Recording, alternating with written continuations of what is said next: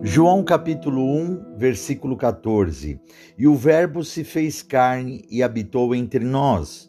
E vimos a sua glória como a glória do unigênito do Pai, cheio de graça e de verdade. Olá, amados, a paz do Senhor Jesus Cristo a todos.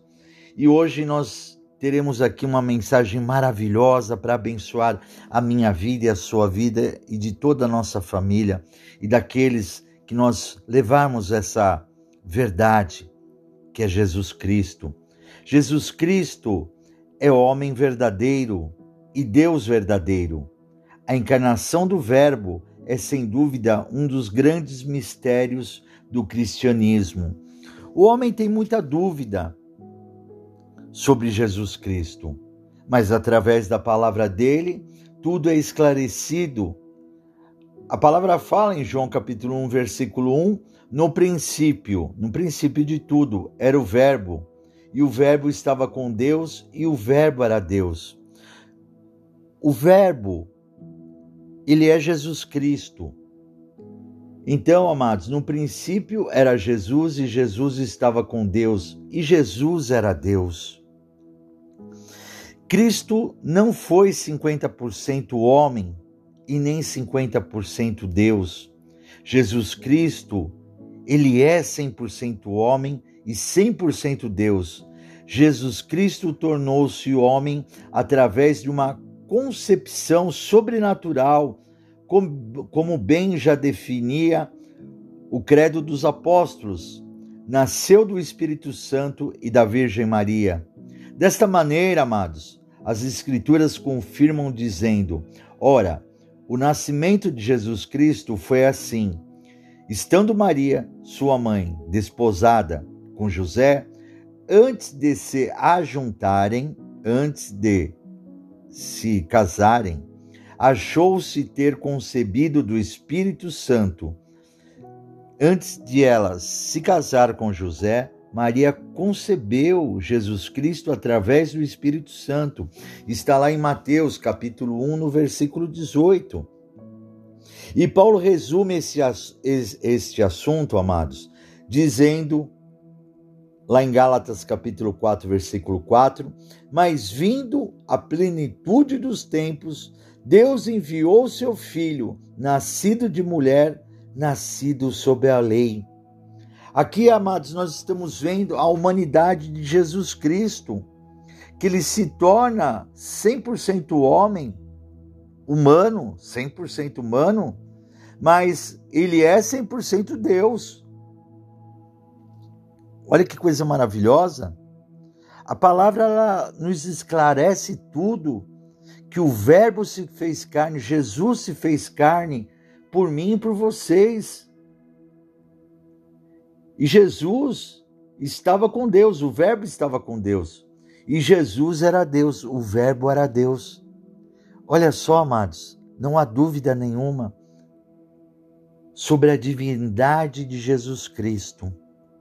Jesus Cristo possuía duas naturezas, a divina e a humana. A união da divindade com a humanidade era essencial a constituição da pessoa de Cristo. Olha, Jesus ele tinha que se fazer homem aqui na terra e tinha que ser Deus, ele era divino e humano aqui na terra. É isso que nós temos que ter essa, esse grande entendimento. E através, como nós temos esse entendimento? Através do Espírito Santo, amados. Compreender fica fácil o Espírito Santo ele nos mostra que Jesus ele se fez carne aqui, mas ele era divino, ele tinha a sua divindade. E Jesus não pode ser 50%, 30%, não, ele foi 100% homem realmente e 100% Deus aqui conosco aqui na terra. Para quem aceita, amados, a doutrina bíblica da Trindade, é óbvio que nós aceitamos, Evidentemente, não há necessidade de argumentos para provar a divindade de Cristo, pois a aceitação de um de uma abrange a outra. Se Cristo é a segunda pessoa da Trindade, preste atenção, e da mesma essência do Pai e do Espírito Santo, possuindo igual poder e glória, em Deus Pai vemos a fonte da divindade. Em Jesus Cristo, a divindade a transbordar na corrente está toda a perfeição da fonte. Quero repetir aqui para vocês. Em Deus Pai vemos a fonte da divindade, em Jesus Cristo, a divindade a transbordar na corrente está toda a perfeição da fonte. O Pai é a fonte da glória, Jesus Cristo, o Filho, é o resplendor dessa glória. Olha, amados, fica claro, fica fácil. Nós vemos toda a majestade de Jesus Cristo. A Bíblia afirma que Jesus Cristo é o resplendor da sua glória e a expressa imagem da sua pessoa. Está lá em Hebreus capítulo 1, no versículo 3. Hebreus capítulo 1, versículo 3 fala assim: O qual, sendo o resplendor da sua glória e a expressa imagem da sua pessoa, e sustentando todas as coisas pela palavra do seu poder, havendo feito por si mesmo a purificação dos nossos pecados, assentou-se à destra da majestade nas, nas alturas. Então veja, amados, a imagem de Cristo, a palavra dele tem poder, a imagem de Cristo tem poder, a glória dele, a imagem dele é, é, vai, é um resplendor da sua glória. E nós somos sustentados através da Sua palavra. E nós somos purificados através do nome de Cristo, através do sangue de Cristo. Nós somos purificados dos nossos pecados. Tudo através de Cristo. Olha aqui o que, continuando, amados, preste atenção. Portanto, Cristo é a expressão exata da natureza e da essência da divindade Estamos aqui mostrando a divindade de Cristo para vocês, para mim. O apóstolo Paulo apresenta Jesus Cristo como o próprio Deus, dizendo, está lá em Tito, capítulo 2, versículo 13, aguardando a bem-aventurada esperança e o aparecimento da glória do grande Deus e nosso Senhor Jesus Cristo. Então, já, eh, Paulo aqui ele já mostra apresenta Jesus Cristo como sendo o próprio Deus. É claro para mim e para vocês. Pedro também apresenta Jesus Cristo como o próprio Deus, dizendo: está lá em 2 Pedro, capítulo 1, versículo 1. Simão Pedro, servo e apóstolo de Jesus Cristo, aos que conosco alcançaram fé, igualmente Fé igualmente preciosa pela justiça do nosso Deus e Salvador Jesus Cristo. Então aqui, né, a Pedro ele já coloca é, Jesus Cristo sendo o próprio Deus. O apóstolo João chama Jesus Cristo de verdadeiro Deus, dizendo: E sabemos que já o Filho de Deus é vindo e nos deu entendimento para conhecermos o que é verdadeiro. E no que é verdadeiro estamos, isto é, em seu Filho Jesus Cristo. Este é o verdadeiro Deus e a vida eterna. Está lá em 1 João capítulo 5, versículo 20. Então, Paulo, Pedro, João colocam realmente Jesus Cristo como sendo Deus mostrando sim a divindade de Jesus Cristo. Olha só o Jesus que você serve, meu irmão, minha irmã, o Jesus que você serve, o Deus que nós servimos, a Trindade, o Pai, o Filho, o Espírito Santo de Deus que habita, tem que habitar dentro de nós. Por isso que Jesus Cristo, ele é chamado Rei dos Reis, Senhor dos Senhores. Nós vimos então aqui, amados, agora nesse instante, a divindade de Jesus Cristo, como ele é divino, como ele é glorificado, como ele tem que ser exaltado. Olha que coisa magnífica. Nós podemos também falar sobre o, o caráter de Jesus Cristo. A Bíblia comprova o caráter puro de Jesus Cristo, dizendo, está lá, está lá em Hebreus capítulo 7, versículo 26, porque nos convinha tal sumo sacerdote, santo, inocente, imaculado, separado dos pecadores e feito mais sublime dos que os céus. Olha só, amados, Jesus Cristo, o caráter dele. Jesus Cristo, ele era inocente, imaculado, ele foi separado dos pecadores para viver uma vida santa. Ele era o sumo sacerdote. O apóstolo Pedro, que conviveu por três anos e meio com Jesus Cristo, deu o seu testemunho do caráter puro e santo de Jesus, dizendo: Porque para isto sois chamados, pois também Cristo padeceu por nós, deixando-nos o exemplo, para sigais as suas pisaduras. Nós temos que seguir as pisaduras de Cristo, o qual não cometeu pecado. Jesus não cometeu pecado, nem da sua boca se achou engano. Tudo que Jesus falou foi certo, foi correto.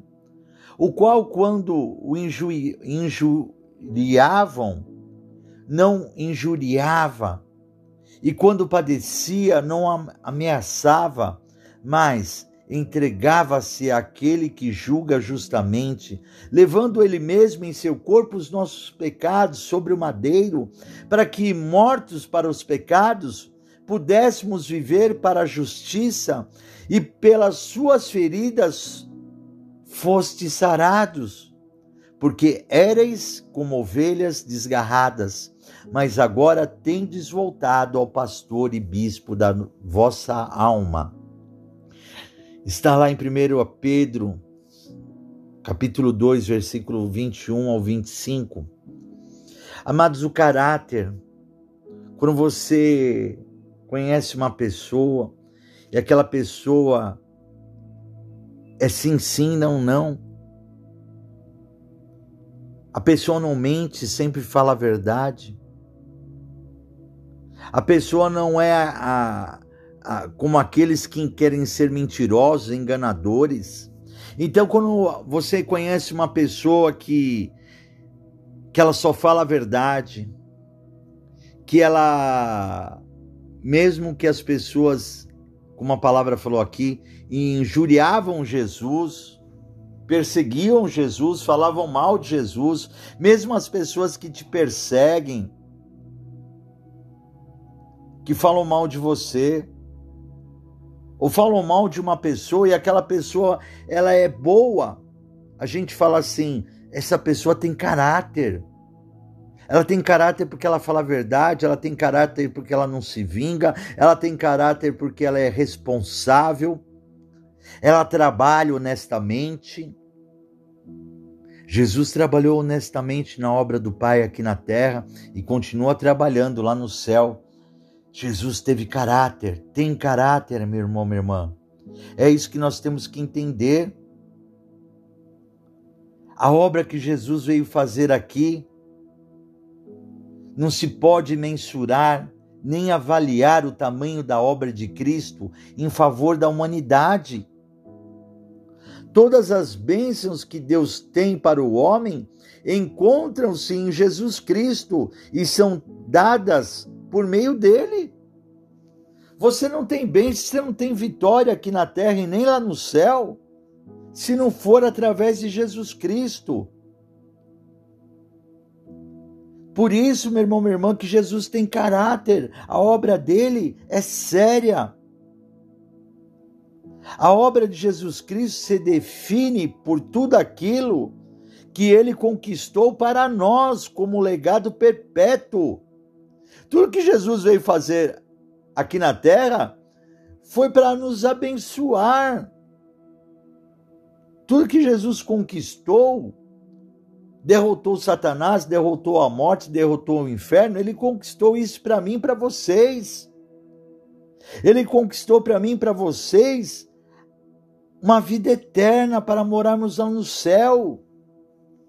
Todas essas conquistas que nós temos hoje, vida eterna, a salvação da alma, do espírito, morarmos eternamente com Jesus Cristo, sermos herdeiros de Cristo, sermos herdeiros de Deus. Podemos ser chamados hoje filhos de Deus quando aceitamos Jesus Cristo como nosso único, exclusivo Salvador. Tudo isso foi conquistado por Jesus Cristo para nós. É, amados. E tem gente ainda que não quer Jesus Cristo. Tem pessoas ainda que não querem nem saber de Jesus Cristo. Olha só, amados, a obra que Jesus veio fazer por mim e por vocês. A obra maravilhosa. Olha o que a, a, a palavra de Deus fala aqui para confirmarmos isso. João capítulo 3, no versículo 16, fala assim: Porque Deus amou o mundo de tal maneira que deu o seu Filho unigênito, para que todo aquele que nele crê não pereça, mas tenha vida eterna. Porque Deus enviou o seu Filho ao mundo não para que condenasse o mundo, mas para que o mundo fosse salvo por ele. Olha só, tudo isso que Jesus conquistou, derrotar o mundo, salvar o mundo? Derrotar o mundo, quando a gente fala derrotar Satanás, o diabo. E salvar o mundo, quer dizer, salvar a humanidade, é uma obra. Olha o que fala aqui no versículo 14. Vou ler aqui para vocês. João capítulo 14, no versículo 27. Olha que coisa maravilhosa. A palavra de Deus é linda. Deixo-vos a paz, a minha paz vos dou. Não vou-la dou como o mundo a dá, e não se turbe o vosso coração, e nem se atemorize. Jesus ele deixou para mim para vocês a paz dele, amados. Deixou a paz de Cristo a paz dele é maravilhosa, a paz dele é eterna, não é a paz igual o mundo nos dá de maneira alguma. E lá em João capítulo 16, versículo 22, fala assim: Assim também vós agora, na verdade, tendes tristeza, mas outra vez vos verei, e o vosso coração se alegrará, e a vossa alegria ninguém vô-la tirará. Quando Jesus nos dá a sua alegria, a sua paz, ninguém pode tirar de mim, de vocês, de maneira alguma, amados. A salvação, a redenção, a remissão, a justificação, a expiação, a regeneração, a reconciliação, a santificação e o perdão são obras que somente Jesus Cristo tinha condições de realizar em favor da humanidade pecadora. Olha só. Olha que coisa maravilhosa, amados. E nós aí pegamos, né, os grandes homens de Deus, Martinho Lutero, o grande reformador, assim definiu a obra de Jesus Cristo.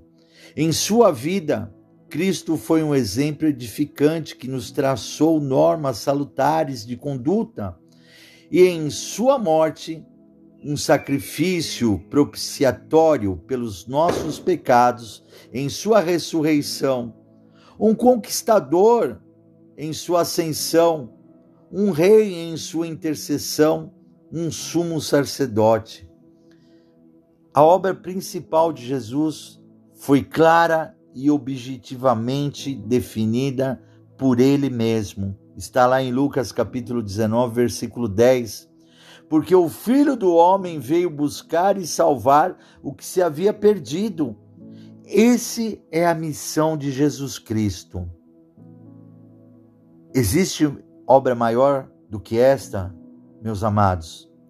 Esta foi e continua sendo a principal missão de Jesus Cristo em favor do homem. Porque o Filho do Homem veio buscar e salvar o que se havia perdido. Jesus veio nos buscar, Jesus veio nos salvar, porque nós estávamos perdidos aqui na terra, no mundo, enquanto as pessoas não conhecem Jesus Cristo verdadeiramente, verdadeiramente, elas estão perdidas, mas depois que elas conhecem Jesus, elas entram nesse capítulo e versículo, João capítulo 14, no versículo 6 elas entram. Jesus disse: Eu sou o caminho, eu sou a verdade e a vida, e ninguém vem ao Pai se não for através de mim. Então, amados, depois que Jesus nos resgata, nos salva, ele nos coloca no seu caminho correto, para que nós possamos chegar um dia até o paraíso, o reino eterno, de morarmos com ele eternamente. Ele teve que morrer naquela cruz, amados, para nos salvar. A morte de Jesus Cristo, somente o sangue de Jesus Cristo, que pelo Espírito Eterno se ofereceu a si mesmo sem mancha a Deus, pode purificar a nossa consciência de obras mortas, a fim de servirmos ao Deus vivo a encarnação tinha em vista a expiação, amados. Cristo encarnou-se a fim de poder fazer expiação e propiciação.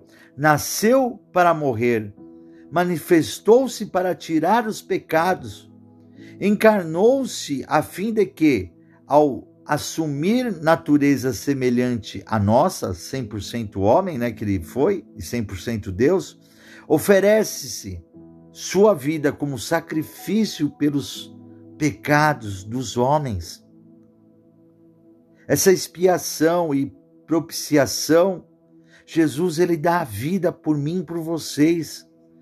Ele nos dá a sua graça e pega o nosso pecado, ele morre por mim, por vocês, pelos nossos pecados, amados. A encarnação foi da parte de Deus uma declaração do seu propósito de promover salvação para o mundo. Essa salvação só podia ser promovida pelo sangue expiatório de Cristo. O apóstolo Paulo resumiu todo o conteúdo do evangelho no seguinte credo: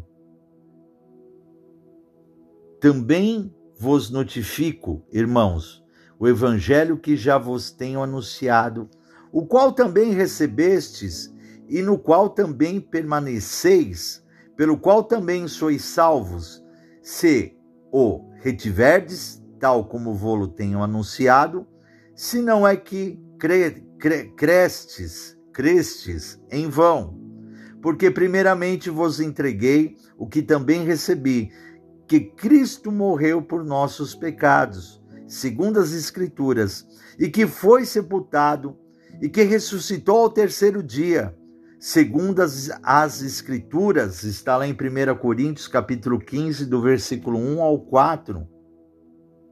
E 1 Coríntios capítulo 2, versículo 2, reconhecendo ainda o grande valor da morte de Jesus Cristo, Paulo escreveu dizendo: Porque nada me propus saber entre vós, senão a Jesus Cristo e este crucificado. Repito para vocês, 1 Coríntios capítulo 2, versículo 2. Porque nada me propus saber entre vós, senão a Jesus Cristo e este crucificado. Aleluia, amados. Olha que bênção, amados. A morte de Jesus Cristo, ela não foi em vão. Ela foi para nos salvar. A sua ressurreição tem uma grande importância. A sua ressurreição, Jesus venceu a morte. A morte não pôde tragar a Jesus Cristo. Eh, Jesus ele ressuscitou de corpo e espírito. Então ele vence a morte, e a partir que Jesus ele vence a morte, amados, nós que fazemos parte do corpo de Cristo, aceitamos Jesus Cristo como nosso único exclusivo Salvador, a partir desse instante a morte não tem mais poder sobre mim e sobre vocês, porque nós somos vencedores em Cristo Jesus. A ressurreição de Jesus Cristo é a coluna mestra que sustenta o edifício da fé cristã. A ressurreição de Cristo é um dos fatos mais bem comprovados da história humana.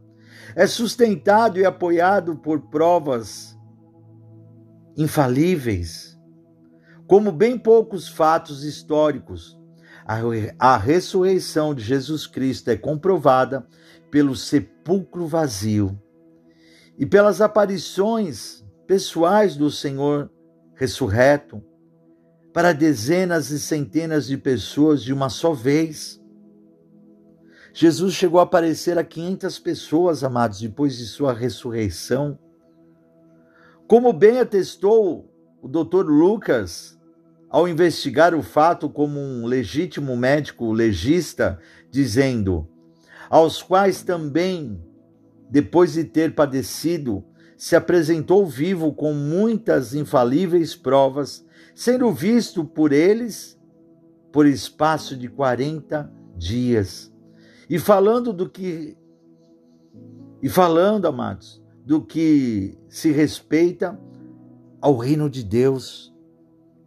Olha que coisa maravilhosa, está lá em Atos, capítulo 1, versículo 3. A morte e ressurreição do Senhor Jesus Cristo são dois pilares que sustentam o nosso mundo cristão e o coloca infinitamente bem acima de todas as demais religiões do planeta. A ressurreição de Jesus Cristo é a comprovação de que tudo aquilo que ele falou é verdadeiro.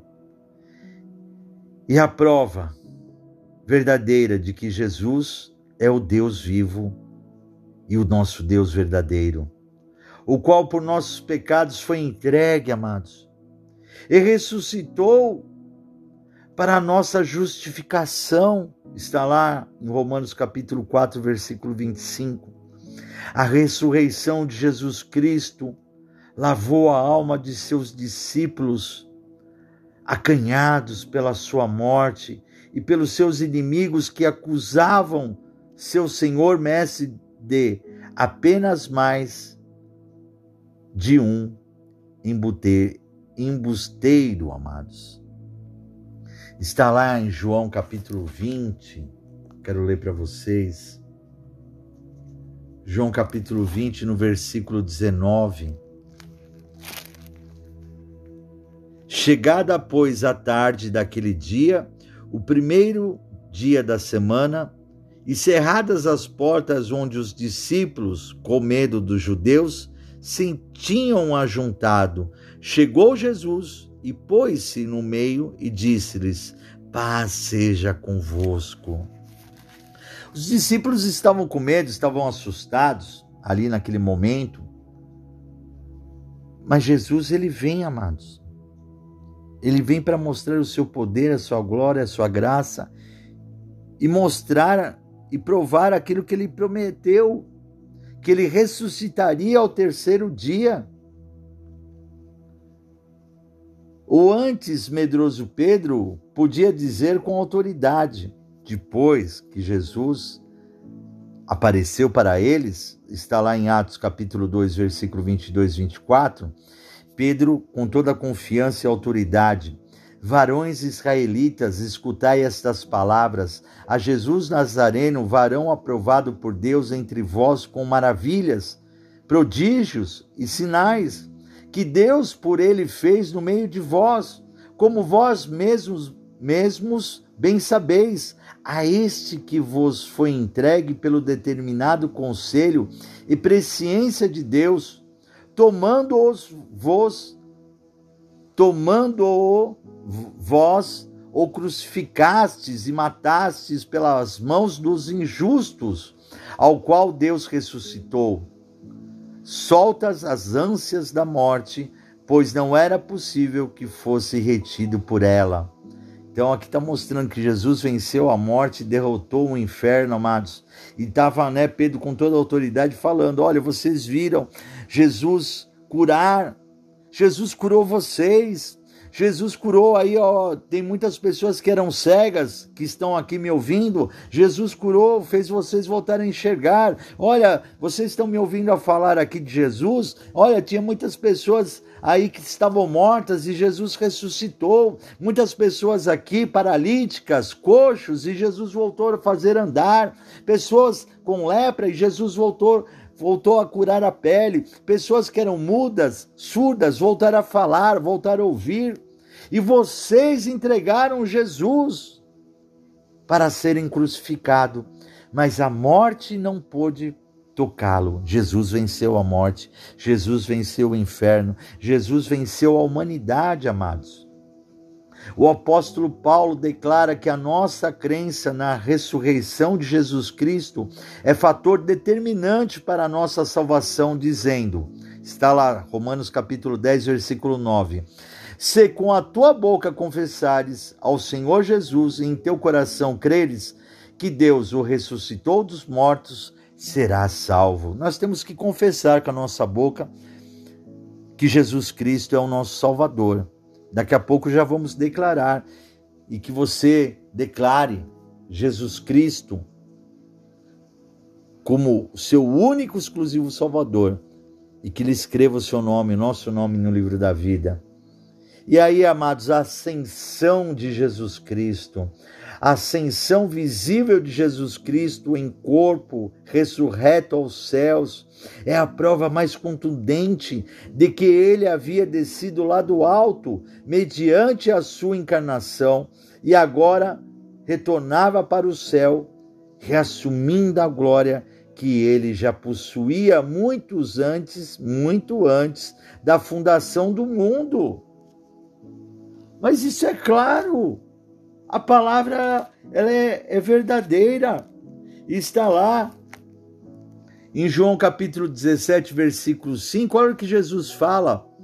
A oração aos seus discípulos, Jesus falando com Deus, e agora glorifica-me tu, ó Pai, junto de ti, com aquela glória que tinha contigo antes que o mundo existisse. Jesus ele já está mostrando aqui que antes do mundo existir, ele já estava, ele já tinha vida, ele era Deus. Ele é desde o princípio de tudo. Olha o que a, a palavra continua aqui no versículo 13 fala: Mas agora vou para ti e digo isto no mundo, para que tenham a minha alegria completa em si mesmos. Jesus não quer te dar uma alegria 50%, não. Jesus quer te dar uma alegria 100%. E no versículo no versículo 24 fala assim: Pai, aqueles que me deste, quero que onde eu estiver também eles estejam comigo, para que vejam a minha glória que me deste, porque tu me has amado antes da criação do mundo. Então, amados, a palavra é, clara, é clara. Jesus, a ascensão de Jesus mostra que ele volta para a sua casa, para o seu reino, que é lá no céu. A palavra já ficou clara aqui para mim e para vocês nesses versículos que Jesus realmente veio do céu para nos salvar. Ele sendo o próprio Deus, sendo o próprio Rei dos Reis, Senhor dos Senhores, ele vem para nos abençoar, nos livrar de uma morte eterna, para nos dar uma vida eterna. Porque nós somos filhos de Deus, estávamos perdidos, mas Ele veio nos resgatar, Ele veio nos salvar, amados. Olha que coisa maravilhosa que Deus está falando. A ascensão de Jesus Cristo foi até breve. Do Rei, que retornará da mesma forma visível com que foi foi assunto ao céu. Da mesma forma, Jesus, quando ele sobe ao céu, é um até breve, ele voltará para nos buscar. E ele está às portas, Jesus está às portas para buscar a sua igreja, os salvos, os escolhidos, aqueles que aguardam a sua vinda, aqueles que estão juntamente com ele, amados que não estão brincando de ser cristão, não. Estão sendo cristão verdadeiro. É esse que Jesus vai vir buscar, os cristãos verdadeiros, aqueles que o amam de verdade. E no versículo, vamos ler aqui. E quando dizia isto, vendo eles, foi levado às alturas, e uma nuvem o recebeu, ocultando-o a seus olhos. E estando com os olhos fitos no céu enquanto ele subia, eis que junto dele se puseram dois varões, dois anjos, vestidos de branco, os quais lhes disseram: Varões galileus, por que estáis olhando para o céu? Esse Jesus que dentre vós foi recebido em cima no céu, há de vir, assim como para o céu o vistes ir. Atos capítulo 1, versículo 9 ao, ao 11. Jesus voltará, amados. Jesus voltará, a palavra fala que ele voltará num piscar de olhos e levará aqueles que estão o aguardando.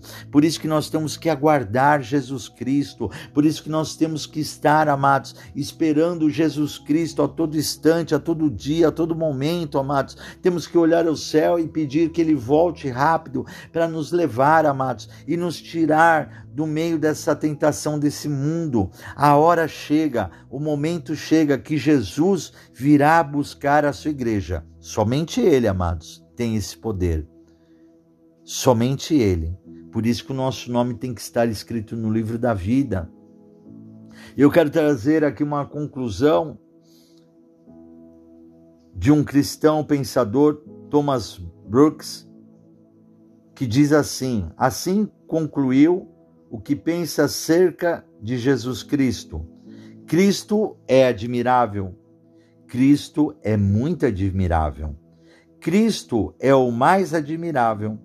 Cristo é sempre admirável. Cristo é totalmente admirável. Amados, não há outras palavras que a gente possa dizer da nossa admiração por tudo que Jesus fez por mim por vocês, pela humanidade. E encerramos aqui essa mensagem com Romanos, capítulo 11, versículo 36. Porque dele e por ele e para ele são todas as coisas. Glória, pois, a ele eternamente. Amém. Toda a honra e toda a glória somente a ti, Jesus que você possa aceitar Jesus Cristo como seu único e exclusivo Salvador. Declare comigo essas palavras assim: Eu aceito o Senhor Jesus Cristo como meu único e exclusivo Salvador. Senhor Jesus Cristo, escreve meu nome no livro da vida, para a honra e a glória do teu nome. Senhor Jesus, eu te aceito como filho legítimo do nosso Deus Pai Todo-Poderoso. Senhor meu Deus, eu creio que o Senhor ressuscitou Jesus dos mortos. Que Deus abençoe a todos, amados, e recebam a divindade de Jesus Cristo, o único digno de toda honra e toda glória, o nosso Senhor Jesus Cristo, o nosso Rei dos Reis, Senhor dos Senhores eu sou o bispo Moacir Souza, da Igreja da Aliança com Deus.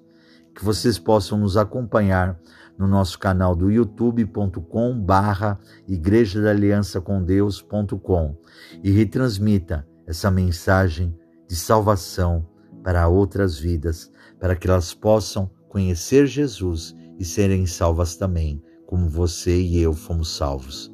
Que Deus abençoe a todos.